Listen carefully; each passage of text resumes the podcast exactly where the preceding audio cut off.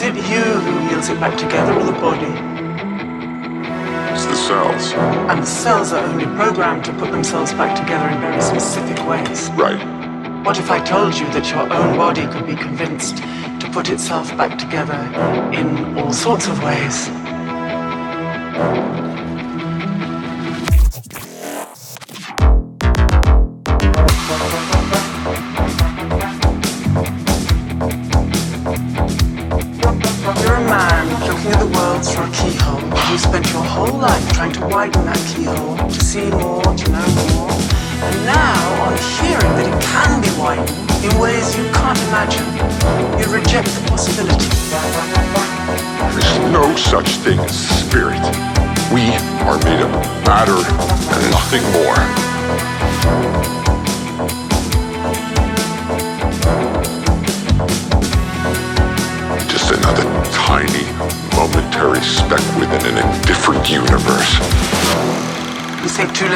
Yourself. Oh, you think you see through me, do you? Well, you don't. I see through you!